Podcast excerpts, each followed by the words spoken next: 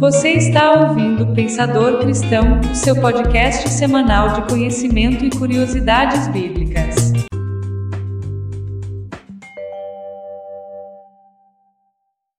Queridos irmãos, boa noite, graça e paz. Hoje nós estamos fazendo a transmissão desse culto ao vivo. Aliás, trazendo uma palavra né, do culto de ensino, igreja, então nós optamos em fazê-lo é, de forma remota. Né? E hoje nós vamos dar continuidade ao nosso estudo bíblico, né, que se encontra no livro do Gênesis, capítulo de número 23. Então, você que está em casa, você pode pegar a sua Bíblia e nos acompanhar né, nesse, nesse trabalho de hoje já vamos iniciar esse trabalho, em nome de Jesus. Então, você que está em casa, abra sua Bíblia no capítulo de número 23 do livro do Gênesis. Capítulo de número 23 do livro do Gênesis. A epígrafe diz: A morte e o sepultamento de Sara. Diz assim a palavra do Senhor. Sara viveu 127 anos. Ela faleceu em Kiriat Arba, que é Hebron em Canaã. E Abraão foi cumprir um luto por Sara e chorou a sua falta. Depois Abraão deixou ali o corpo de sua esposa e foi falar com os hititas. No meio de vós sou apenas um estrangeiro e um residente. Concedei-me uma posse funerária em vossas terras, para que eu tenha onde sepultar o corpo de minha mulher. Os hititas deram seguinte, a seguinte resposta a Abraão: Meu senhor, ouve-nos. Tu és um príncipe de Deus entre nós. Enterra, pois, teu morto na mais nobre de nossas sepulturas. Ninguém de nós se recusará a oferecer-te sua própria sepultura. Então Abraão levantou-se e se inclinou diante do povo daquela terra, os filhos de Et, e rogou-lhes: se consentis que eu leve meu morto e o enterre, ouve-me e intercedei por mim junto a Efron, filho de Zoar, a fim de que ele me ceda a gruta de Macpela, que lhe pertence e que está na extremidade de seu campo, que ele me dê por seu pleno valor na vossa presença como fosse funerária. Ora, Efron, o Eteu, Estava sentado entre os filhos de Et.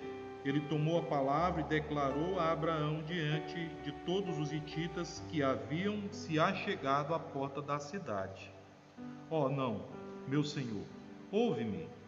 Eu te dou o campo e te dou também a caverna que nele está.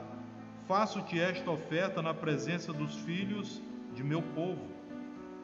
Enterra, pois, o teu morto Abraão inclinou-se diante dos homens da terra e assim replicou a Efron, sendo ouvido por todos ali reunidos: Se concordas, ouve-me, eu te peço. Darei o preço do campo, aceita-o de mim, e lá enterrarei o corpo de minha esposa. Efron contestou Abraão: Meu senhor, ouve-me. Aquele pedaço de terra vale quatrocentas peças de prata. Mas o que significa isso entre mim e ti? Enterra, portanto, o teu morto. Então Abraão concordou com Efron e pagou-lhe o preço por ele estipulado, pesando-lhe o valor da compra na presença dos filhos de Et. Quatrocentas peças de prata de acordo com o sistema de pesos e valores usados entre os mercadores.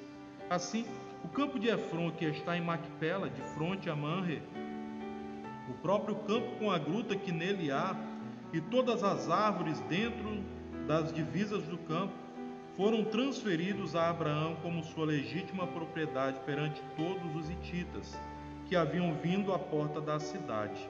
Em seguida, Abraão foi e enterrou o, campo, o corpo de Sara na gruta do campo de Macpela, de fronte de Manre, que se encontra em Hebron, na terra de Canaã. Foi dessa maneira que o campo e a caverna que ali estão foram adquiridos por, por Abraão dos filhos de Et como posse funerária. Louvado seja Deus. Oremos ao Senhor nessa noite. Pai, nós oramos a Ti em agradecimento por tudo que o Senhor tem feito, por tudo que o Senhor tem operado em nossas vidas. Te apresento cada um de meus irmãos, Senhor, que estão hoje nos ouvindo, meu Pai amado, por intermédio deste trabalho. Que o Senhor os abençoe em seus lares, os guarde de todo o mal e os visite naquilo que necessitam. Assim te pedimos graça, direção e unção na transmissão da tua palavra. Deus querido, se conosco agora, em nome de Jesus Cristo. Amém, queridos. Graças a Deus. O capítulo de número 23 do livro do Gênesis, ele vai contar um relato que acredito que todos nós já passamos por isso. É um relato da tristeza de um, de um homem, a tristeza né, da perca da sua esposa. Todos nós passamos por isso. O capítulo de número 23 ele conta a respeito do sepultamento de Sara e ele conta toda essa essa essa, essa proposta de Abraão comprar para ela um local, uma terra, né, para que ela fosse então sepultada. O capítulo 23 ele vai tratar disso, em suma, em base. Né? E é sobre isso que hoje nós iremos falar. Pois bem, o capítulo 23 ele tem 20 versículos. Dentre esses 20 versículos, eles vão ter um tema comum, que é a morte e o sepultamento de Sara. Sara, você conhece bem a história, foi a esposa de Abraão. Sara é a mãe do filho da promessa. Sara é a mãe né, de Isaac. Louvado seja Deus. E Sara foi uma mulher em vida muito bonita, muito linda. Né? As passagens né, que falam a respeito de Sara, todas a colocam como uma mulher extremamente linda, muito bonita na sua época. Né? E tanto que ela chamava atenção né, de reis, né, por conta da sua beleza que era realmente muito grande. E Abraão e Sara, eles não tinham filhos, não podiam tê-los, porque Sara ela foi privada, né, no seu ventre de gerar vida, né, de gerar filhos. Mas a palavra diz que Deus ele faz uma profecia para Abraão e a partir disso então eles passam a viver a, a iminência né, do cumprimento dessa promessa, que por conta de, de situações atípicas, nessa promessa ela se perdura por mais 20 anos à frente. O fato é que Sara, já na sua velhice, já 100 anos de idade, então, ela, ela tem o seu filho de forma natural. Isso hoje, aliás, isso na época e hoje também, é quase que humanamente impossível né, algo assim acontecer de forma natural. Primeiro, porque alguém para chegar aos 100 anos hoje é extremamente difícil. Segundo, que uma mulher com 40, 50 anos já está complicado para ser mãe, né, para gerar filhos. Que dirá de uma, de uma anciã né, já de, de seus 100 anos de idade. Né? Mas a palavra de Deus ela fala que Deus ele concedeu então esse milagre na vida de Abraão e de Sara. Porque a promessa de Deus na vida deles era de que né, Abraão seria um pai de multidões, que as famílias do mundo seriam benditas por conta da linhagem de Abraão. Então, como isso poderia ah, acontecer se ele não tivesse um filho junto com sua esposa? O relato vai dizer então que Sara, eh, ela pensa que essa promessa seria pelos costumes da época, os costumes não judaicos, mas os costumes do povo na época, de que se porventura uma esposa não tivesse filhos, não pudesse contrair os filhos, ela então poderia tomar a posse de uma escrava sua e permitir que o marido, o esposo, sucedesse descendência através da escrava. Foi isso que Sara fez, e o relato conta que da escrava sua H nasce então um filho chamado Ismael, que é o pai do povo árabe, né, dos nômades. Enfim, o relato conta que os anos passam e Sara ainda não consegue procriar, mas o menino, o menino Ismael, filho da escrava, vai crescendo, a escrava vai se desfazendo de Sara também. Mas chega o momento então do cumprimento da promessa, e quando isso acontece, a palavra de Deus diz que Sara, ela então pede que Abraão despeça Agar e seu filho, né, o que de primeira Abraão ele não consente fazê-lo, mas Deus então fala com Abraão e então diz que Abraão poderia ficar tranquilo. Ele diz que Abraão poderia permitir que o filho fosse, porque do seu filho também né, ele suscitaria uma grande multidão. E essa grande multidão ela existe até hoje, que é o povo árabe, né, os filhos de Ismael. Pois bem, tudo isso acontece, eu não vou aqui é, é, me detalhar aqui nos, nos pormenores né, da questão de Sara e de Ismael, mas esse é só um enredo aí, um contexto para que você entenda né, o, o restante da, da passagem, do capítulo. Chegamos então no capítulo 23 do livro do Gênesis, que vai tratar da morte, do sepultamento de Sara. E aqui logo no primeiro versículo, o autor Moisés, ele diz que Sara viveu 127 anos. Se ela viveu esses 127 anos, é porque, aliás, se ela viveu esses 127 anos, nós entendemos que ela passou 37 é, anos ali então com seu filho Isaac. 37 anos ela, ela conviveu com ele. Ainda agora há pouco eu falei que ela teve com 100, foi com 90. Me perdoe. Então ela viveu ali com ele 37 anos. Ela viu a maioridade do seu filho. Ela viu ele crescer, ela viu né, o seu tempo de infante, ela viu o seu tempo de jovem, ela viu o crescimento do seu filho. Então ela gozou de fato da promessa de Deus, que prometeu a ela um filho. O filho cresceu e etc. E ela veio a falecer, já com uma idade muito avançada, tinha vivido muito, mas chegou nela aquilo que é mais natural do ser humano. E aqui eu falo até com uma certa, uma certa tristeza, mas também alegria. A morte a morte chegou para Sara. E a morte, ela, ela é algo natural, enfim, mas é algo que não foi de forma, uh, de forma natural para nós. O homem foi criado não para que gozasse a morte, não para que passasse pela morte, mas o homem ele foi feito para que vivesse de forma perpétua, de forma eterna. E a morte, enfim, ela não viria a ter a sua existência. Mas a palavra vai dizer que por conta da desobediência do homem, né, que desobedeceu o próprio Deus, o homem então passa a, a sofrer os males da morte. Deus fala para Adão: Adão, não coma do fruto, porque se tu comeres desse fruto, certamente morrerás. E foi o que aconteceu. É claro que esse morrerás não é algo é, que aconteça naquela hora, ele comeu e morreu. Não. É algo que vai preceder a vida de Adão.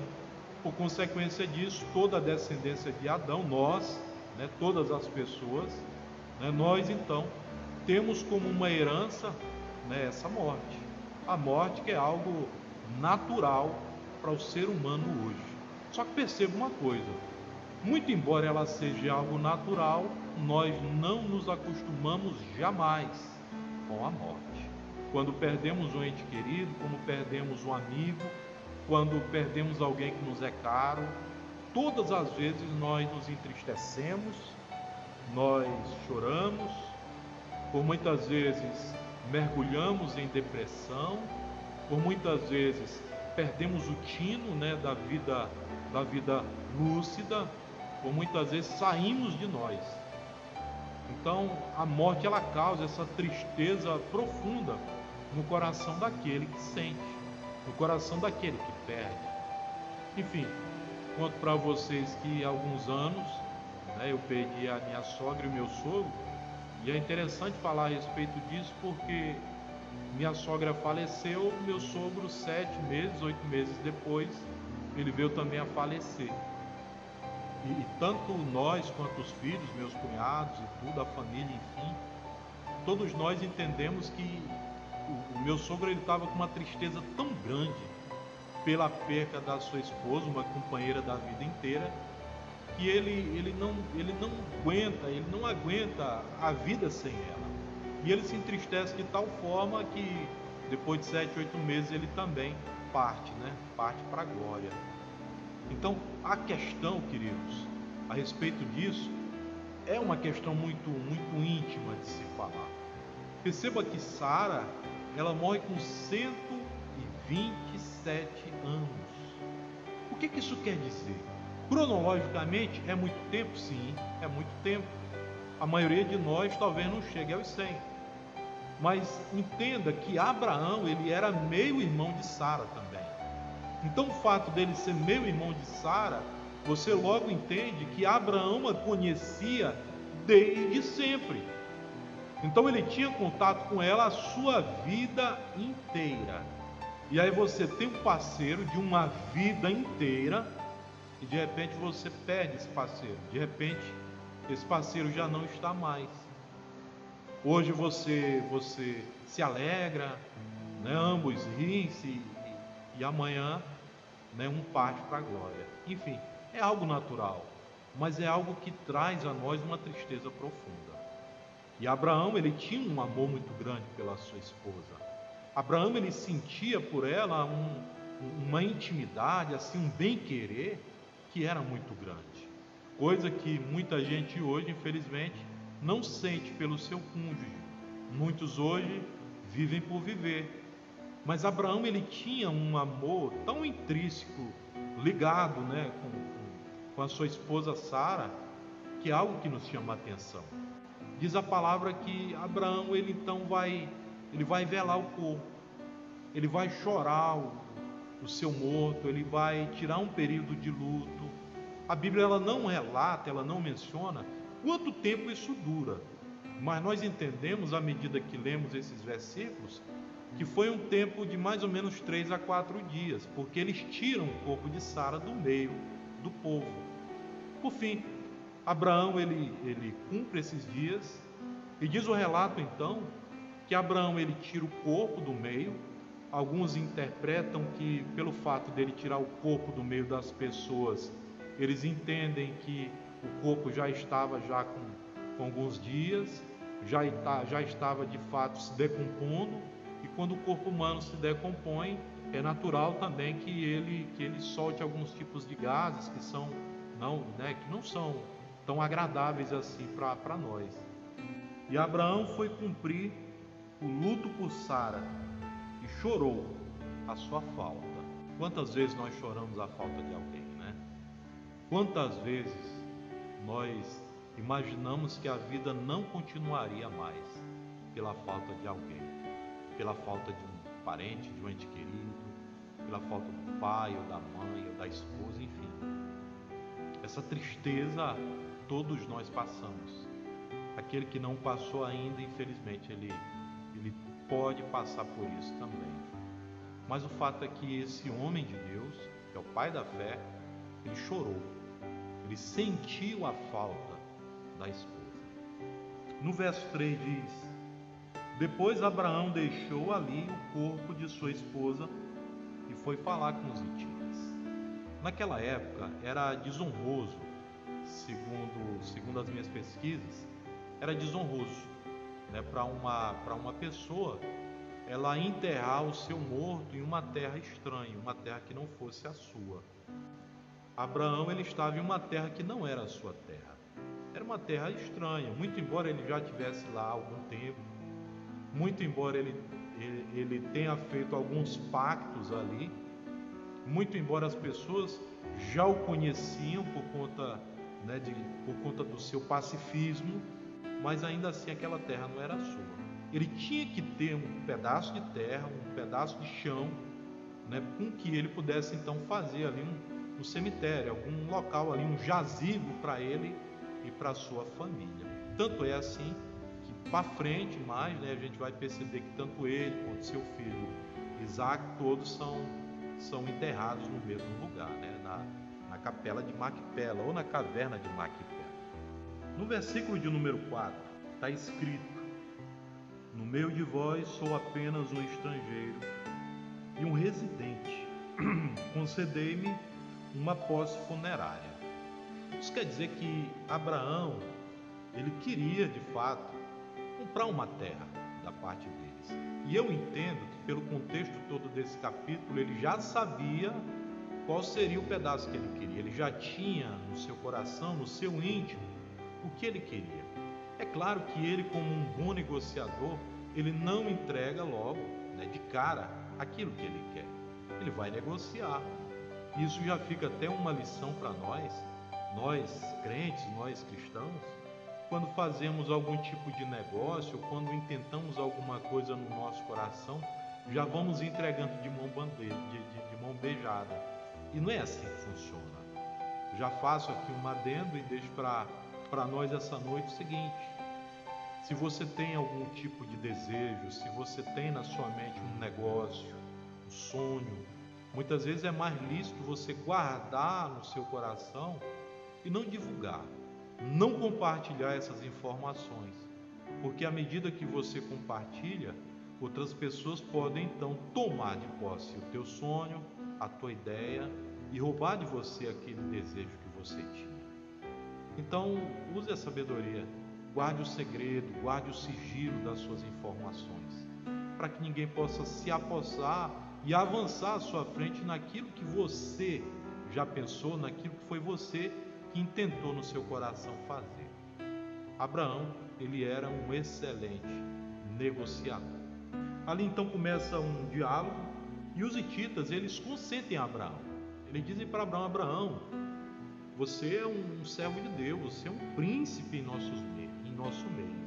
E é interessante essa palavra porque alguns estudiosos, alguns estudiosos, é, eles dizem que essa denotação de príncipe já condiz de forma espiritual ao estado de Abraão como servo de Deus, como filho do Pai. Eles já entendem isso como a boa mão de Deus estava sobre Abraão. Eles já tem essa, essa, essa perspectiva. E, de certa forma, a gente também concorda com isso. Então, Abraão, verso 7, levantou-se, se inclinou diante do povo daquela terra, os filhos de Et, e rogou-lhes se consente que eu leve meu morto e o enterre, ouve-me intercedei por mim junto a Efron, filho de Zoar. Então observa então a, a, o mecanismo né, da barganha que, que Abraão estava fazendo. Primeiro, ele chega nos filhos de Et, mas não era do povo de Et que ele queria comprar o terreno. Ele chega nos filhos de Et para que eles sirvam para Abraão como uma plataforma, como um trampolim para que ele chegue lá na frente, né? Para falar com, com o dono, né? O dono da, da, da caverna de Macpela, desse terreno. Então Abraão, ele, ele usa o seu conhecimento, ele junta ali no seu banco de pessoas conhecidas, no seu banco de amigos, e ele, ele usufrui desse benefício da amizade essas pessoas por conhecerem, essas pessoas por saberem da sua ilibada postura, né, de seu ilibado perfil, saberem que Abraão era um homem pacifista, um homem tranquilo, um homem de paz, eles consentem. Abraão vai negociando com eles até chegar ao ponto de que de fato Abraão entrega para eles o que Abraão de fato quer. E o que ele quer então agora é revelado. Versículo de número 8.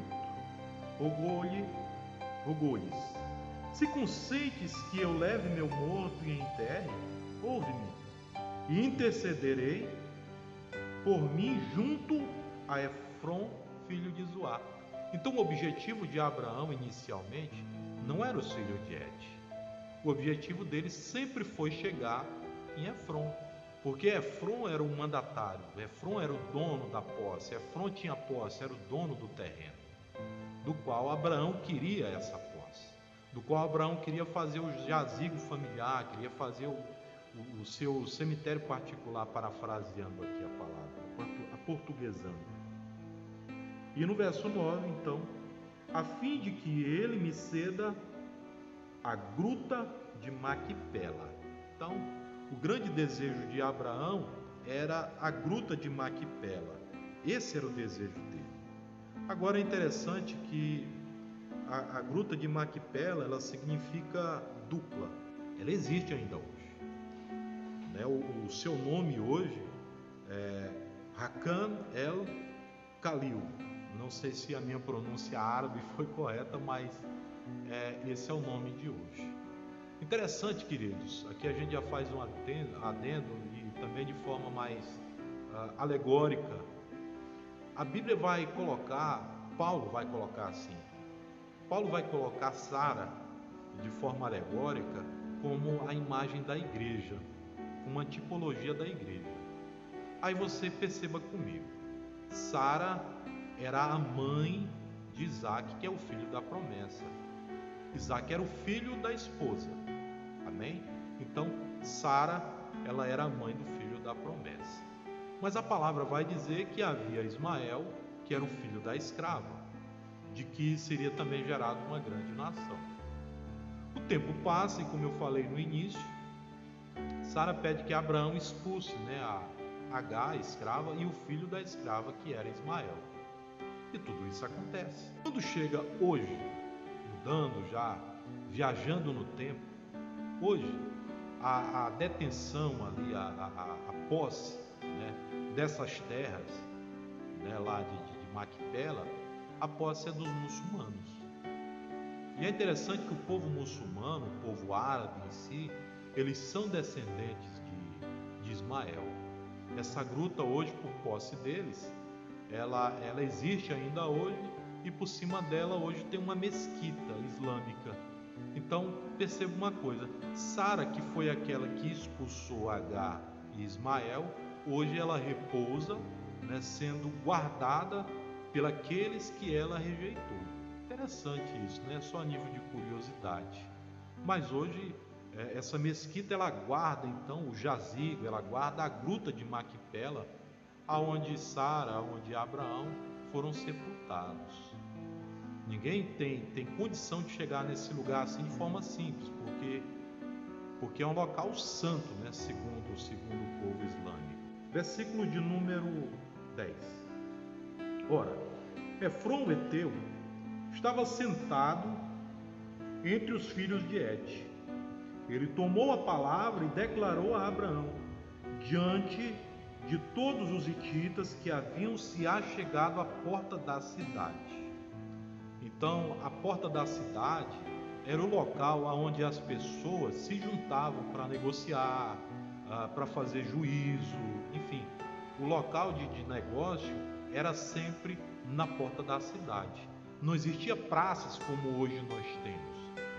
Nós temos grandes praças aí, tanto na cidade de Marabá quanto enfim, em todas as cidades nós temos muitas praças.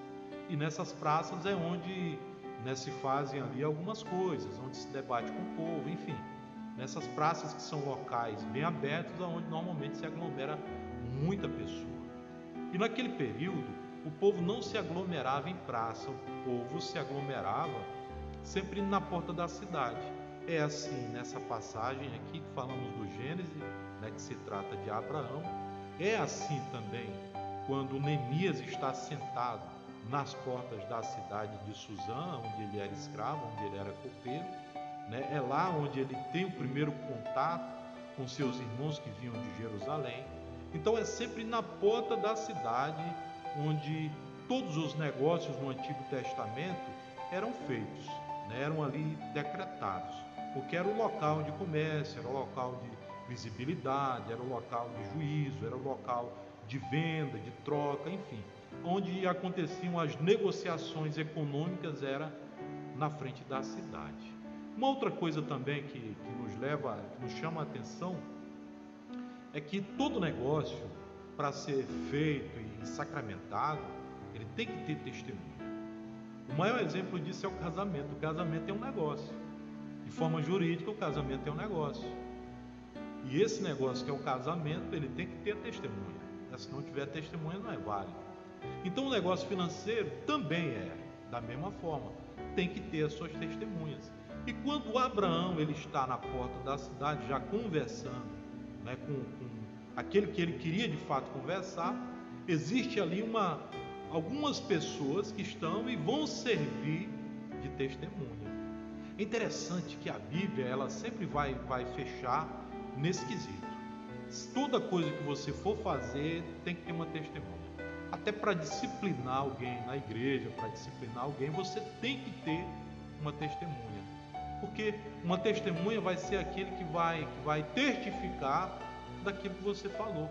É aquele que vai comprovar aquilo que você fez, aquilo que você negociou, é aquele que vai confirmar o tratado que você fechou. Então é imprescindível sempre ter uma testemunha ao seu lado, que confirme a veracidade né, de, de toda aquela negociação. E aí no versículo de número 11, ele diz assim: Ó, oh, não, meu Senhor, ouve-me. Esse aqui já é o Efron, filho de Zoar, falando com Abraão. Abraão lança para ele a proposta e ele lança uma contra-proposta. Perceba que nos versículos que virão, ele vai dizer então que Abraão não precisa pagar, ele vai ceder, ele vai dar, ele vai dar, ele vai ceder nessa terra. Só que essa também era uma forma de negociação que se fazia. Isso tudo é costume cultural daquele período. O fato é que ah, aqueles que estão negociando tinham que entender, por exemplo, que não era natural que alguém quisesse comprar uma, uma herda, um pedaço de terra, alguma coisa, não era normal que o dono né, daquele pedaço de chão, ele colocasse valor no seu pedaço de chão. Naturalmente, naquele período, de forma cultural, aquele que queria pleitear a compra, aquele que queria fechar o negócio, que estava interessado no negócio, é que deveria colocar de forma justa o valor daquela terra. E assim acontece. Né? Efron, ele sempre diz para ele, para Abraão, em duas oportunidades, que era de graça, que Abraão não se preocupasse e tal, mas Abraão ele fez, eu, eu quero pagar um preço justo. E ele sabia que é, ele tinha que dar um preço justo. E tudo isso testemunhado ali por várias pessoas e pelos filhos de Et. Então Abraão, por fim, ele lança um valor. Esse valor hoje, de forma monetária, não tem como a gente aquilatar, porque ah, de lá para cá a moeda ela sempre altera né, os seus valores. E era um outro período, era uma outra época, enfim, não tem como nós aquilatarmos isso. Mas a Bíblia vai dizer que eram 400 quilos de prata. Naquele período, tudo era feito por quilo, né? Até hoje é feito, né? As pedras preciosas são por quilo, prata, ouro, a, cobre, tudo é por quilo. Só que naquele período não existia a moeda. Então você tem que entender que não eram então 400 moedas de prata, como acontece ah, quando Judas vai negociar Jesus Cristo. Ele negocia por 30 moedas de prata.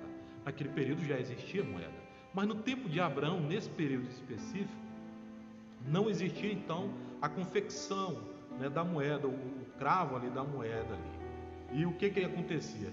Entende-se, entende-se que provavelmente seria então a matéria bruta né, da prata colocada, pesada, aquilatada, né, algo que para ele seria valoroso né, no período tanto que ele aceita, mas a gente sabe que era um preço que vai além do valor que de fato custaria aquele pedaço de chão.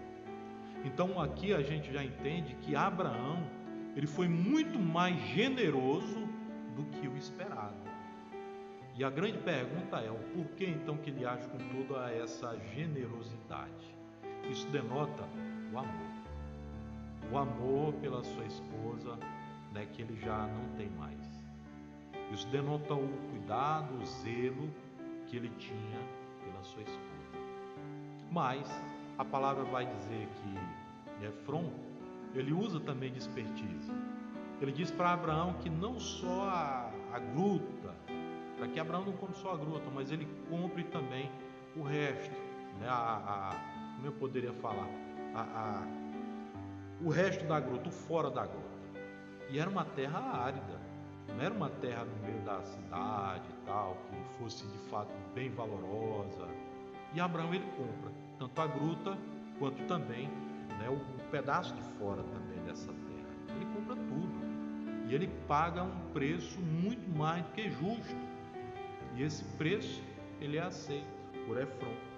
E assim então Abraão, depois de comprar, ele organiza tudo e aí traz a, a Sara né, para essa gruta de Maquipela e lá ele finaliza então a história de Sara.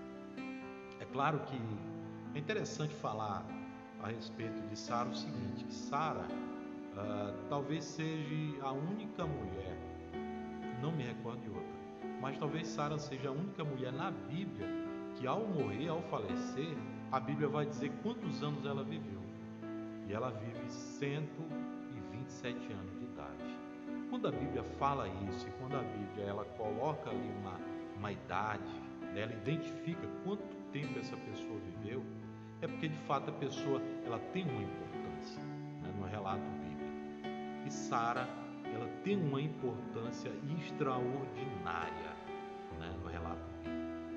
Uma importância tão grande que no Novo Testamento, como eu comentei ainda há pouco, Paulo ele faz uma alegoria, uma alusão de que Sara ela simbolizava de forma alegórica né, a igreja.